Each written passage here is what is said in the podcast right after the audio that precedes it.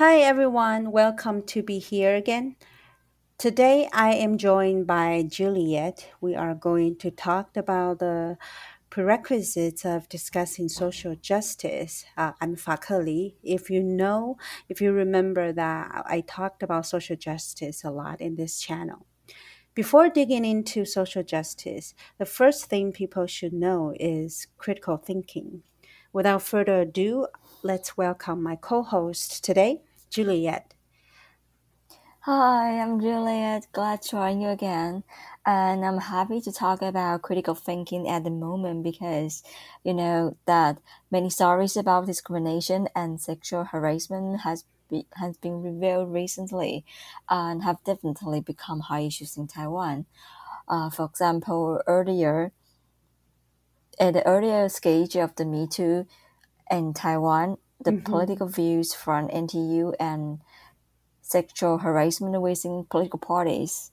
And before looking deeply into the stories and making some comments, I think it's better to talk about critical thinking, which is to help us to have a right mindset for discussion. Exactly. Have you ever criticized anything recently, Juliet? I do. Like, I've always criticized the issues of capitalism with my husband. Sometimes we talked about how the system of capitalism tends to exploit labors and make the world care too much about being productive to enjoy the meaning of life. Without being critical or practice our critical thinking, we might never understand what's going with our world when it comes to economic system. Oh yeah, good point. For me, hmm uh, be critical means to explore an issue deeply, including challenging our common sense. So actually, as we go deep on issues through our personal experience, the comment from all sorts of people on internet, experts, friends, families, and so on, we hmm at some extent reach different aspect of view from people in various social groups. Thus, we discover something new to us and start to reach our thinking and then to learn how to think critically. Right. Um, but still, thinking critically is not just about new knowledge, it could be a new knowledge. We already know that facts will change in the course of time because of the development of technology or civilization. That's no doubt. That's how we correct ourselves and challenge the old saying. However, to think critically also requires us to understand the historical and cultural background of knowledge, which means to know how a piece of fact we've long believed is produced, validated, and circulated. Exactly. And Mhm. I found out that we forgot to mention the book which taught us about critical thinking. Oh, yes. Anyway, okay. oh yeah, the title of the book is Is Everyone Really Equal?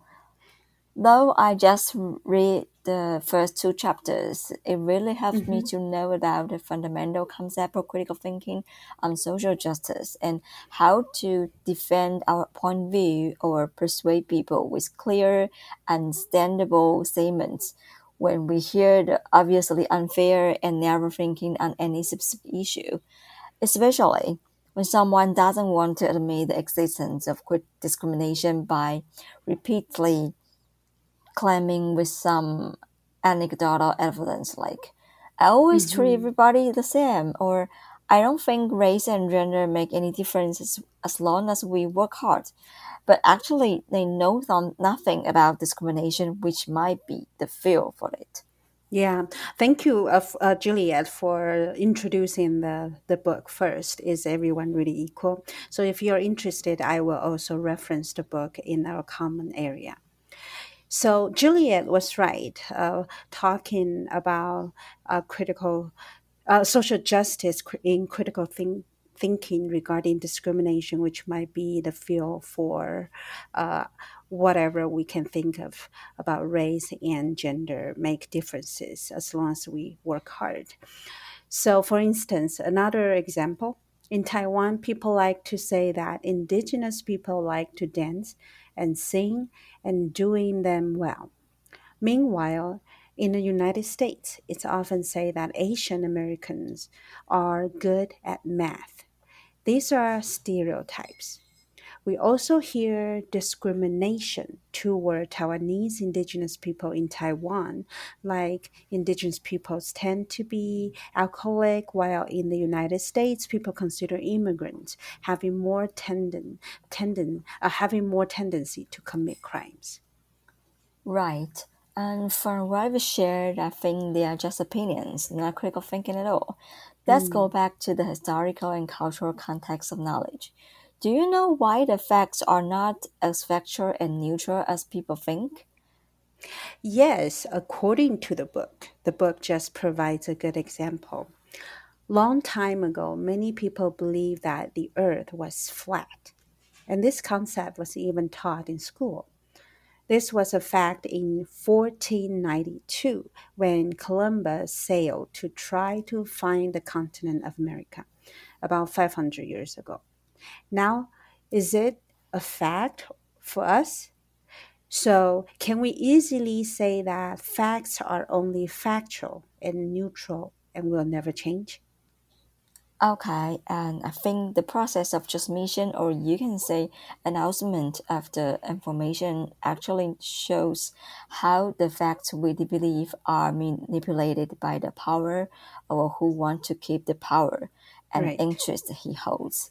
Since we all might be blind, how should we discuss social justice with critical thinking? Right. So, again, resonating with the book, let's start from two keys, keywords introduced in the book critical thinking and critical theory. Do you know how they are different? As explained in the book, critical thinking is a general approach, which means to think with complexity, to go below the surface when considering an issue and explore its multiple dimensions and nuance. And critical theory is a scholarly approach that analyzes social conditions within their historical and ideological context. Oh my god, sounds complicated. Should we ordinary people really care about critical theory to formally discuss social justice? Yes, I think we should. Um, and also, the author really suggests that people should uh, understand how critical thinking and critical theory can help us. I will share this scenario in the book to show you that everything we do in the world is guided by some kinds of worldview that each of us chooses. That worldview is our theory. Oh, that's great. So, what scenarios? Okay, so in the book, um, the following I'm going to talk about it's it's a quote. So in the book, they say, "Is everyone really equal?" Oh, I'm sorry. This is just the name of the book. The authors use an example about how we perceive students who come to school without a lunch. Keep in mind that we are talking about our worldviews are our theories. The author explained that our response to students who come to school without a lunch depend on where we see the problem located, what we see as our role in the problem. This is a quote. And the following is the quotes in the book again. Still, we are in the issue of reaching, uh, re- reacting to students who come to school without a lunch. And the quote say, if you theorize that the problem is about in individual families, that the students lack a lunch because their family don't have the re- resources to attend to their children's needs, you might direct the students to the free and reduced lunch program. Perhaps assuming that family does not know about such programs. If you theorize that the problem is structural, you might see the students' lack of lunch as representative of issues that be, go beyond the family and advocate at the governmental level. So this is the end of the quote. Okay, hold on. I mm. think some of our listeners may not understand. A more simple example? Yeah, uh, let me give you another example. pretty quick here. Think of the worldview of eating well. Learning well is such a fact for most of us, thinking that it's crucial to the well being of our education. But most Chinese think that memorizing well could be learning well because most Chinese worldviews related to relate to the memorizing poems or important verses in Chinese philosophy. Whereas to most U.S. citizens, uh, U.S. Americans, learning well means not being afraid of making mistakes and learning from mistakes as adventuring is such a huge worldview for United uh, for U.S. citizens in U.S. culture. In other words, Chinese cultures theorize the fact learning well with a worldview that leads us to believe memorizing can be a successful learning, whereas the U.S. American cultures theorize that the fact learning well with a worldview that directs us to think that learning from mistakes is more of a successful learning than only memorizing. Do you see that one fact, but different worldviews, therefore, different theorizing? To handle the key of starting to practice critical thinking, knowing the aforementioned points is important. Okay, I see. So actually, mm-hmm. the author tried to tell us that the way we see the problem, we should refer to a theoretical framework uh, mm-hmm. uh, determined how to respond to the problem. And it reminds us to think about an upper level question. If how uh, if how we consider things actually largely depend on our social position. Yes, and maybe more complex. The factors that affect how we form our beliefs and gain knowledge also include cultural values, experiences, and so on. Right. I think gender, race, class are all relevant, and mm. I really want to share one of the impressive parts of this chapter knowledge construction. According mm. to, to Jim Banks, a scholar in education who has made a significant contribution to the understanding of knowledge as socially constructed. So now I'm going to read a quote in the book. The knowledge we create is influenced by our experiences within various social, economic, and political systems. Thus, who we are as knowers is intimately connected to our group socialization, including gender, race, class, and sexuality. Yes. So, uh, speaking of James Banks, I actually saw him before in a conference, but I never talked to him. I just, every time when I see his names, I feel like, oh, it's such an honor that he, uh, I saw him before. Um, but going back to our topic, yes, do you remember that Columbus story I just shared? In the book, the authors share that as a quote, this is a quote. People thought the earth was flat until Columbus set sail for India. The reality is that many civilizations knew the earth was round prior to Columbus. These civilizations included the ancient Greeks, Muslim astronomers, early Christian theologians, ancient Indian scholars, and Maya, Aztec, and Inca indigenous peoples. Okay. And it clearly shows that what we know connects to who we are and where we stand. Right. And have you ever thought about where exactly our knowledge comes from? According to Bank, there are five types based on where we obtained it. Mm. The first is personal and cultural knowledge. It includes what we have been taught by our families from etiquette to the taboos. Now, let me ask you a question. Mm-hmm. As an Aboriginal, is there any et- etiquette or taboos which indicates your traditions you have learned from your family or anything special? Um, yes, I I remember learning from my indigenous culture about sharing. So um, I often share that I am a Taiwanese indigenous. I grew up watching my parents share their money to others, even pay debts for others and ended up not having enough money to eat. In some cases, society might only think that my family is poor because my parents are not educated or smart enough about money, so they ended up having lots of debts.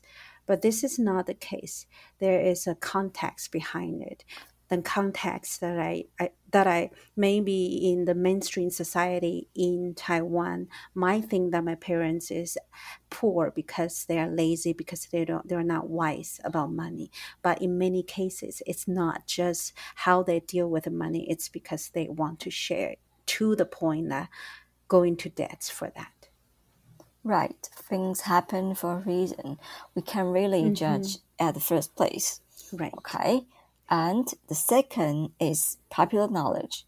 Mm-hmm. It means we assimilate easily by the popular culture we have a connection with, such as movies, TV shows. The most notable phenomenon is that the popularity of idol drama in Taiwan forms mm-hmm. a stereotype of how we think about romance and relationships I have to admit that the plot of the drama and the characters and behavior of the living role affects me a lot still now, and I don't know how to deal with it indeed. of course, I, I, I, I don't think I can agree with you more here. Um, actually my ma thesis is actually talking about how popular knowledge shape taiwan's beauty standards and concepts of romantic stories in idol drama, we've learned that the main characters who are lighter skinned tend to be pretty and handsome, and that they are more likely to have a gravitating romantic relationship show on TV.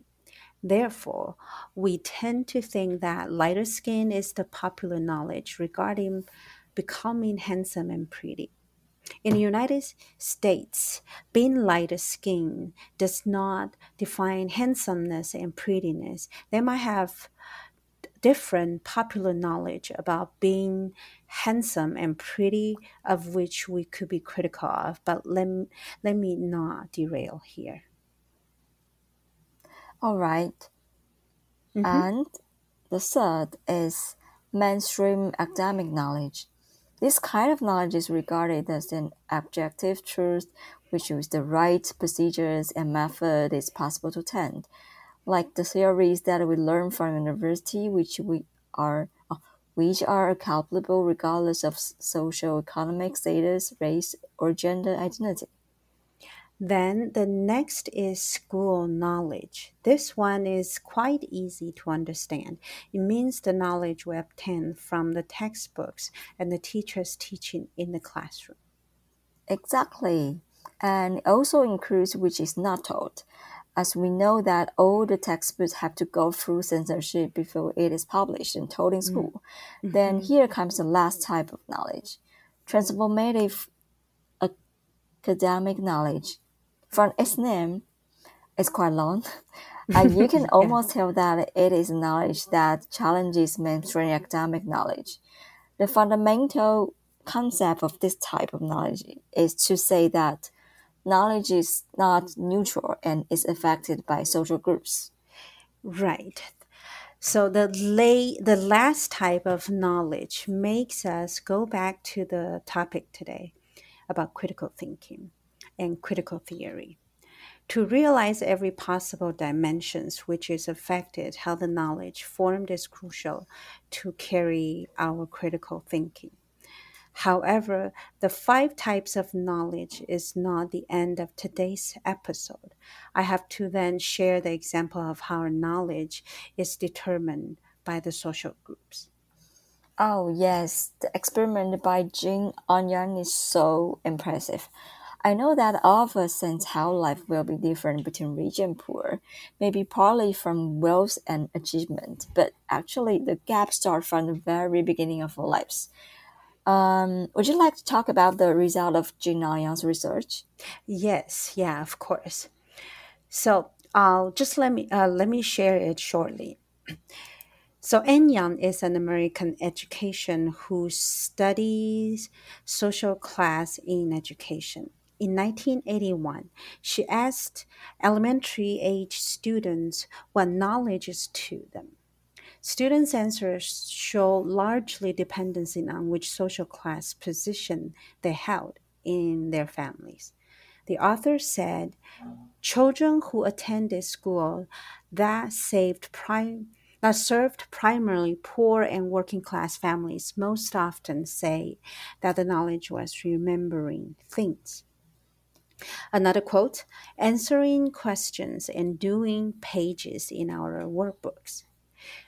And children who attended affluent schools serving primary upper class families say things such as you think up ideas and then find the things wrong with ideas. It's when you know things really well and figuring out things. See, to be honest, mm. I'm a little I'm a little bit shocked about these children's answers. Except that our life has been determined since we were born, and perhaps we're not conscious about it in our whole life. So after reading it, which group do you think you are in? I think I belong to middle class. How about you? Um, before I went studying my master's and PhD degrees in the United States, I definitely belong to the working class when it comes to what I think knowledge is. Among my graduate studies, I would say I might transition to the middle class, but we also need to crit- be critical of not categorizing our thinking about knowledge because everything it has its context and has its potential to transformation, to transform. Okay. Um, so, what we want to emphasize here today is that the opinion is just opinion and not critical thinking. If anyone tries to say that social injustice does not exist, it is equal to saying that I look out my window and the earth doesn't look around to me. All right. So I think this is all for today. Please rate us five stars and leave your comments if you want to listen more uh, on the issues you also care about. Also, thank you, Juliet, to be my co host. I am looking forward to see to being here with you talking about another issue. See you next time. Bye bye. Bye bye.